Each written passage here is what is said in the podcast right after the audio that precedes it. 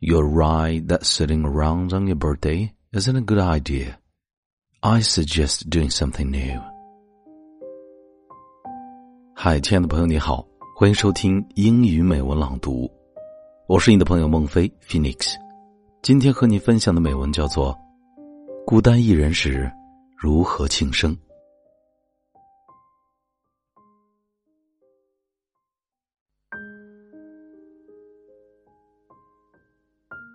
How do I celebrate my birthday when I'm all alone in my life?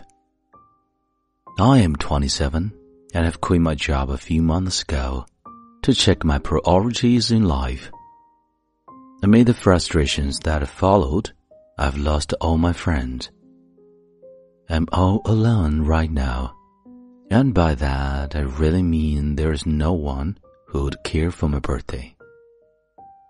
My birthday is later next week. I wish to make it special and have no clue how. It happened to me once. I bought a large cake and other goodies and went to the park. I laid them out and waved to passing strangers who were alone and said, It's my birthday. Come, have a piece of cake. A work to treat? Have a practice birthday to try it. There is no shortage of lonely people. You are right that sitting around on your birthday isn't a good idea. I suggest doing something new. Get out of the house, try a different kind of food, go to the movies, plan a short road trip, go listen to some music, enjoy your own company. Don't re-enter house until you've had a little adventure.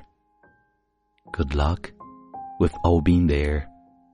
It will get better.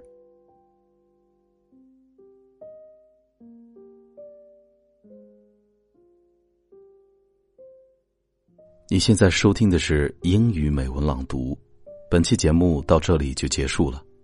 如果节目带给了你片刻宁静与温暖，欢迎你分享给更多的朋友，让我们一起发现英语的别样魅力。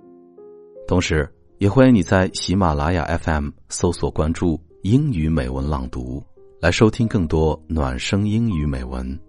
我是你的朋友孟非 Phoenix。Thank you for listening and see you next time.